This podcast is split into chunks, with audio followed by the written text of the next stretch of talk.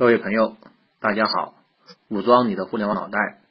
今天咱们聊的主题是互联网商战，资本角逐场。昨天我们的内容中提到，过去一年多时间里面是互联网的合并年，携程与去哪儿合并了，米粒说和蘑菇街合并了，美团与大众点评合并了，五八与赶集合并了，滴滴和快滴、优步都合并了。原来互相撕逼的死对头，成了亲密的小伙伴，这是为什么呢？背后又发生了什么？如果仔细观察一下，我们不难发现，在每次并购的背后都有资本的影子，甚至有些并购是资本直接驱动的。譬如去哪儿和携程的合并，是由百度直接出手促成的。去哪儿的创始团队在合并前两天。才收到公司易主的消息，那么资本市场为什么要这么做呢？为什么要让这么多互联网企业互相合并呢？毫无疑问，这是从资本自身的利益考虑的。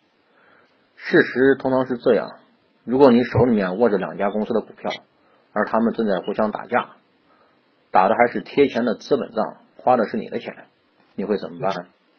对你来说，最好的办法就是把他们合并了，让他们停止打架。反之，如果任由这两家公司互相对掐下去，大家接着去搞补贴大赛，无论谁赢了，对你来说都是净损失啊！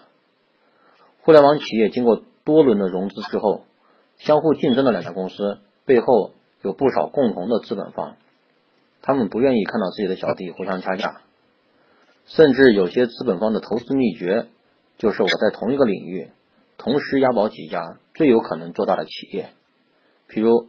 我在出行领域同时投资滴滴和快滴，无论哪家成了，自己都不差事儿。而这些共同的资本方是绝对不愿意看到自己下面的两家公司互相搞价格战的。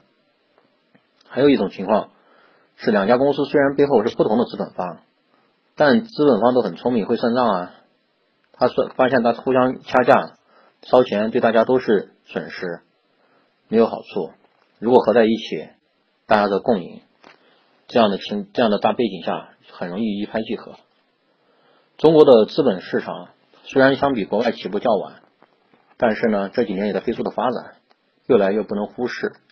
尤其是在互联网领域，每一家成功的公司背后都有资本的力量。每一家公司想要做大，都必须善用资本的力量。前几年国内的投资投融资热潮，O2O 企这领域的补贴大战。近一年多的并购浪潮，无一不是背后的资本方在主导。所以说，每一个想在互联网领域有所作为的企业，必须学会与资本共舞。融资能力将作为互联网企业最核心的竞争力之一。而曾经让互联网公司闻风丧胆的腾讯，现在也一改以前“我走你的路，让你无路可走”这样的风格，改为对其他企业进行投资和并购了。